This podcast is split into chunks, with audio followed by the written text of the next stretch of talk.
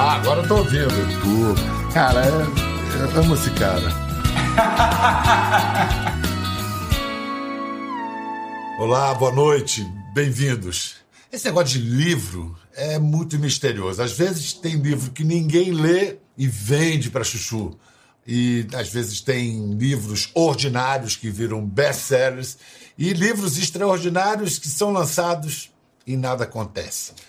Esse último caso é desse livrinho aqui, instrumental Memórias de Música, Medicação e Loucura, um livro publicado, lançado no Brasil em 2017, que é a um só tempo perturbador, inspirador, terrível e maravilhoso, pop e erudito, sujo como um desabafo, cristalino como uma reflexão. É mais ou menos assim como é o autor e a vida do autor, com quem nós vamos conversar hoje. Ele, na infância, dos 5 aos 10 anos de idade, sofreu terríveis abusos sexuais nas mãos de um professor 30 anos mais velho. Depois, na juventude, quase morreu de loucura e drogas, mas encontrou sua tábua de salvação num teclado frente às partituras eternas dos grandes compositores. Então, é essa nossa conversa de hoje com o pianista James Rhodes. Pelé used to do it this way. I say I say Messi, you say Pele.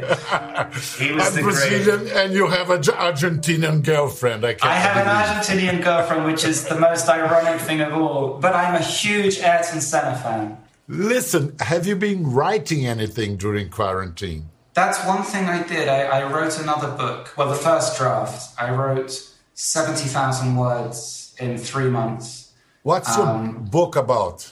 This book that you, you're writing now? Um, it's, it's kind of about Spain, but it's more about the, the idea of home. What, what does home mean? And so the book is, is, is this idea of can somebody move from one country to another country where he doesn't speak the language, he doesn't know anybody, and can he make a home? And it's kind of my experience of what that journey has been. You le- leaving England had anything to do with Brexit? Yes. I mean, of course, Brexit is horrific. Um, but it's one of a hundred reasons for leaving England. I, I'm not a fan of England at all, and and when Brexit happened, really, I, I just said I, I can't I can't stay here anymore. I can't do it, um, and and I left, and and it was the best decision I've ever made. I think you you are going to be at least an, an honor, honorary uh, Spanish citizen. Now, now there is a, a law. Yeah, you hope yeah, so. There is a law. There's a um, there's a very important law on childhood protection that bears your name. Well, La Ley Rhodes. How do the Spanish say Rhodes? yeah, Rhodes. it does. I mean, the media have used my name, and the vice president called it that on TV, and personally, I, I, I, think it's a mistake. I think it should be La Ley de Infancia.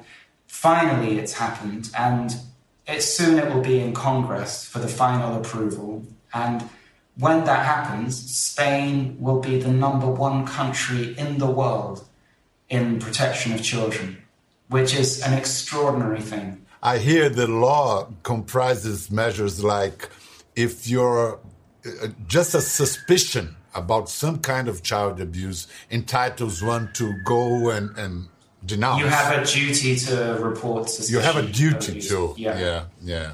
I mean, if you can believe it in England, you won't believe me when I tell you this, but I, I promise you it's true. In England, if you're a teacher working in a school and you go into a classroom and you see another teacher raping a child, you can close the door, walk away, not tell anybody, and you haven't broken any laws at all. Which is incredible. And in a way, that's what happened to me when I was a kid. I, I was found in situations like that, and nothing changed. because nobody said anything. It's such a taboo subject still. Yeah, I was going to mention that you, you, you are the one that can talk about that from personal experience. This is your the cover of your book in first edition in Brazil. I love the And in Brazil cover. yeah. They've done such a great job with it, no? It's nice, isn't it? It's really beautiful. nice. It, it's a painful book, but at, at the same time, it's, it's a liberating book for, for the reader. I mean, I mean, I think we follow your steps. We go really deep down, and then we we see the light through through music. But for you, um, what was uh, the most uh, difficult part of it? Writing it or making up your mind to release it? Honestly, the most difficult part was trying to release it. After I'd written it, there was a huge legal case where the book was actually banned for six months. And I, it cost nearly $2 million in legal fees. I ended up going to the Supreme Court to have permission to publish my own story. And that was a process that, I mean, it took 18 months. It delayed the book by over a year. And that was excruciating. It was very, very painful. Because when you're a kid, all, all pedophiles say the same thing to their victims. They say, if you ever talk about this, you can't imagine the pain that will be inflicted upon you. They say, I will kill you, I'll go to prison, you'll go to prison, you'll lose your family. I mean, they use every trick in the book. And so when I published this book and I talked about certain things from my childhood, bad things happened. And I just had that feeling, my God, this guy was right. You know, he did those things to me. He told me if I ever spoke about it, bad things would happen. And now look at me. I'm in court. I'm almost bankrupt. And I'm not allowed to talk about any aspect of my past. And so that like was a, curse. challenging moment. But we won, and now it's published. Yeah, So, and yeah. this was because your your former wife, your ex-wife, didn't want your your child to read it. Your child Yeah. now is seventeen. Yeah, he's nearly 18. And look, the truth is, he's th- this is not a children's book. It's, it's a book about, I mean, anyway, for a teenager to want to read a book about Bach and Beethoven and piano, I mean, please, he's much more interested in Marvel and, and more fun things. But I don't think it's, it's not a children's book. And at the same time, I think if he were to read that book, and he hasn't yet, I hope that he would walk away thinking, my dad loves me so much. And that's a lovely message from, from me to him in the book. I don't think the right thing to say is, we're never going to talk about this. We must never discuss it because these things, they, they, they grow when you hide them and when they're in darkness. We, we need to shine a light on it. And just like I wouldn't want him to watch a, a kind of horror movie that's rated 18 or deeply unsuitable, it's the same with a book. If he wants to read it when he's older, he can. I've let him know in an appropriate way about my background and told him if he has any questions, I'm always here to answer them. Is he back in London now? No, he lives in America with his mum. He has done for a long time. But you know, the really crazy thing is, it's this idea that someone could ban a book or a movie or a play or a song because they feel if their child saw the movie, it would impact them negatively. I mean, it's a it's a crazy idea to to to, to actually ban books. We don't do that. In the 21st century, is like so surreal. Yeah. Really. Listen, uh, about performing, do you miss doing concerts? You have probably I- cancelled your whole life. What do you miss it. most? I miss it so much. I miss it so much. Oh my god. What do you miss? What do you miss most? The applause or No, the silence God, of, I'm of, a watch? No, the silence of a watchful audience. No, it, it's not. I mean, I'm I am very shallow, and, and I love applause, and I love. But no, for me, the most magical thing, and it's something that will never ever leave me. It's this idea, you know, we live in a world of constant distraction. We, we have conversations with people while they're looking at their phone and they're talking to you and they're texting. We watch television while we're tweeting and doing our supermarket shopping on the computer. We're doing everything at once. And it's all so, it's too much. It's a thousand miles an hour. And when I give a concert, I have one spotlight on the piano keyboard, and the entire hall is in darkness.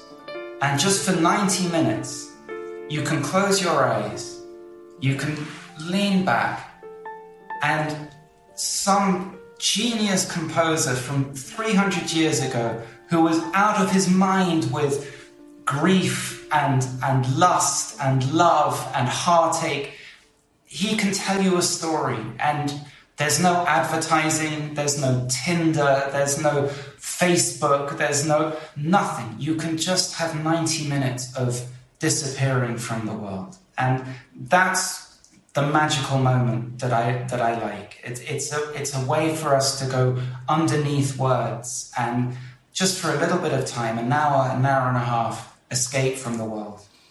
And nevertheless, uh, the young people have a, a, hard time getting to classical music, uh, and I, I don't think it's young youngsters' fault.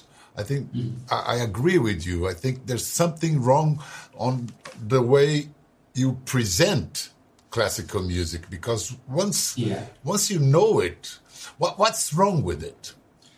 Of course, nothing's wrong with the music. There's a lot that's wrong with the industry. And it's not just young people who have trouble getting to classical music. Everybody has trouble getting to classical music. It's a very strange world full of quite nasty people who they feel it's kind of high art and it should be reserved for the wealthy, the well educated, people with their fur coats and their nice diamond jewelry, and it should be paid for by very wealthy banks and patrons. And, and the truth is that it breaks my heart because this music is life changing and it's for everybody. And we live in an age with things like Spotify and Apple Music and YouTube where we have the ability to listen to all of this music anywhere in the world pretty much for free. And so, what we need to do is, is get rid of the rules about classical music. You know, if, if I don't know much about classical music and I look at a website for a big concert hall how the fuck do I know what to see? Do I, do I want to see a symphony or a concerto? What's the difference? Do I want to see a piano recital? Do I want to see Rachmaninoff or Bach? And then, even if I want to pay 50 euros to go and do that, which I don't, I feel I have to wear the right clothes. I have to know when to clap. I mustn't make any noise at all. It's like going to church. And so, what I've always tried to do is you know, I wear jeans and a t-shirt on stage. I talk to the audience for two or three minutes before the pieces that I'm going to play, just to give it a little bit of context. Um, like, for example, I'm playing a, a sonata by Beethoven at the moment, and he composed it just after he lost his hearing, and he was told that he would never hear again. And right from the beginning of this piece, you can hear his kind of heartbeat in the music because he has no choice. He goes into himself, and it's suddenly here's his inner world. We're trapped with him, and it tells a story. And then the lights go off, and I play the piece, which is 25 minutes long. And all I know is I've played at rock festivals, at electronic music festivals, as well as the big classical festivals and, and concert halls. And the vast majority of my audience are in their teens, early 20s, 30s most of them haven't been to a classical concert before. And to me, that's the most wonderful thing. One of the wonderful things that you share with us is that you you transform those monuments like Bach, Beethoven, Mozart, in real people, in, in, pop stars, in rock stars, crazy they people. Were. And, and, and they were yeah, they were. Bach fucking 21 kids. I mean, come on. He was like Mick Jagger in the fucking 1700s. So, give us uh, uh, some ideas about the lives of those great guys and uh, your favorite piece, and why is it your favorite piece? Let's start with the Godfather, as you call Bach, Johann Sebastian. Johann Sebastian Bach. This guy, I mean, when he was a kid, he had the most unbelievable childhood. I mean, three or four of his brothers and sisters died. Um, his mother died when he was nine. His father died when he was 10. He was sent to live with an elder brother who hated him. He was beaten and bullied at school. He suffered, I mean, so much trauma. And when he was 14, he walked 400 kilometers so he could study at the best music school. And then he fell in love he had 21 children. 11 of his children died in infancy or childbirth. And then his wife died. Boom, just like that, out of the blue.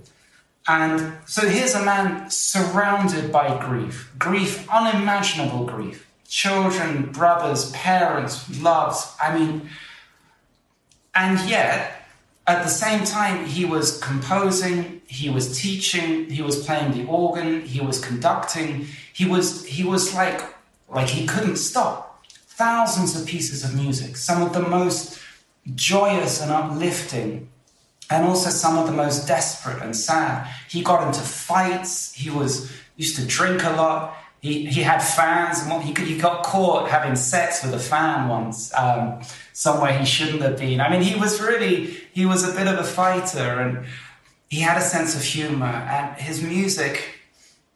I mean, are we going to be listening to Alejandro Sanz in 300 years, or Luis Fonsi, or, you know, probably not. But we're definitely going to be listening to Bach in 300 years, and, and there's a reason for that. So listen to the Goldberg variations if you want a, a, beautiful piece of music by him, because it will take you on the most amazing journey.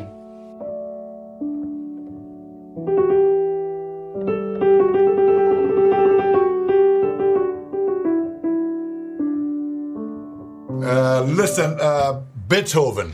I, I, hear he, when he played the piano, he didn't go to the bathroom. He didn't need to go to the bathroom. He could pee without leaving the, pi- the piano? How, how would he do that? He put something under the piano to piss in, I think. He was so, he's like, you know, when you read about those um, guys who do computer games and they wear adult diapers so that they don't have to leave their chair for three days.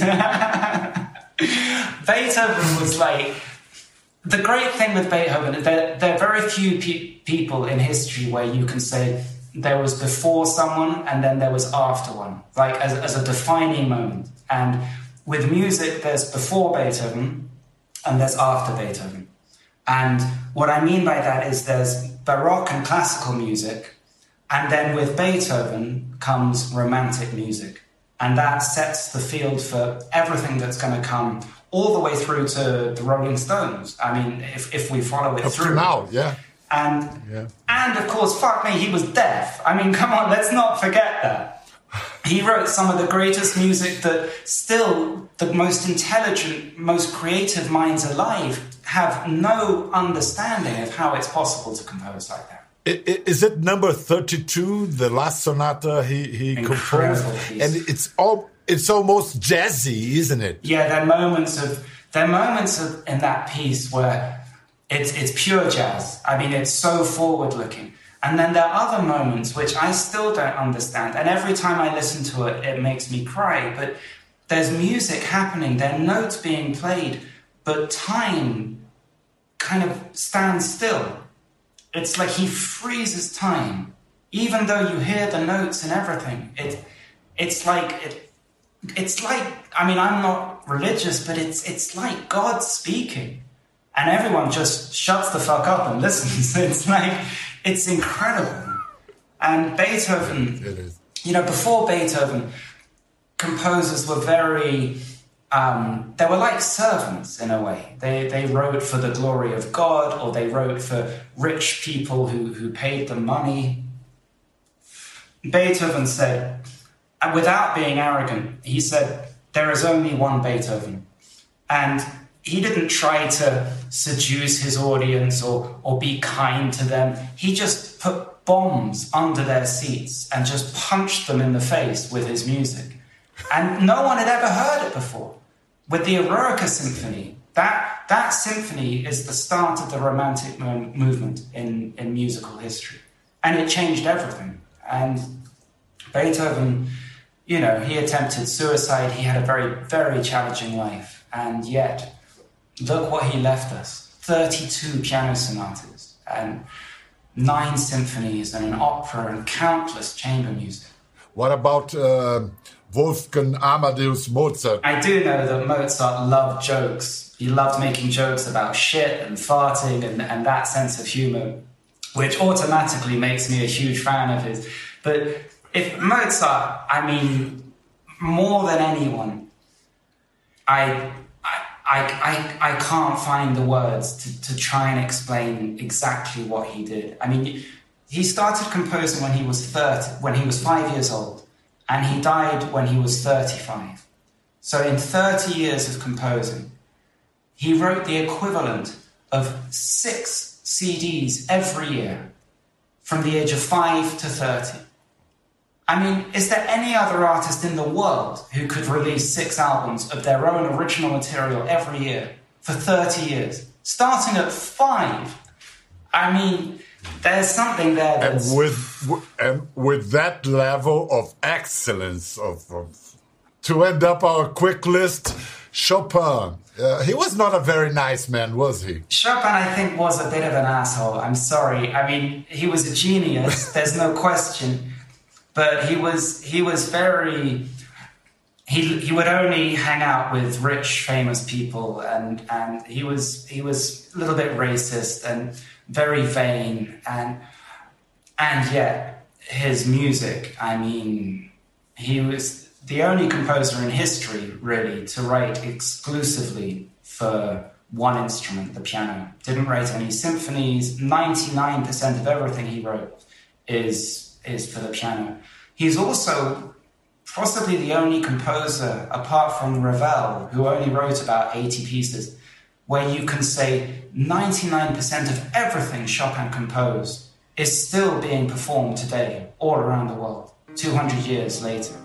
Mr. Rhodes, um, I thank you so much for your time. And as you like words, I would apply, I would say some Brazilian words Please. that uh, define what, what you inspire us. Coragem, honestidade, sensibilidade. Thank you.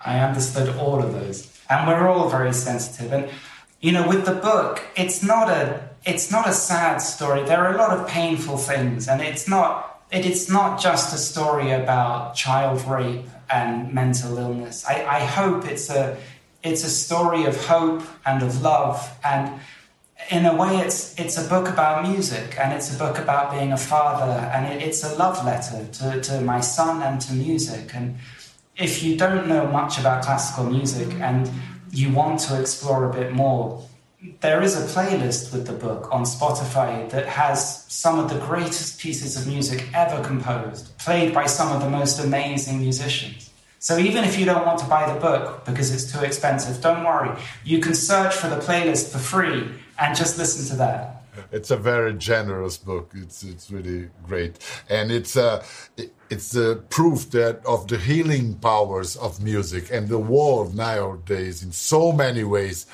they it needs healing more than ever. Uh, you, you, think, yeah? Do you think music is up to this planetary job? Um, I think music is. I don't think we are. I think we we really only have ourselves to blame for what's happening. But what music can do is provide company, and it can provide comfort, and it can be a best friend, and and we all need we all need that right now. Thank you. Take good care of yourself. You too, my friend. And I you. hope to see you one day. I hope to see you personally. And you come to Brazil Ah. too, because you never I would love to come to Brazil. take care. Take care, my it was friend. lovely meeting you. You too. Thank you so much. Bye bye.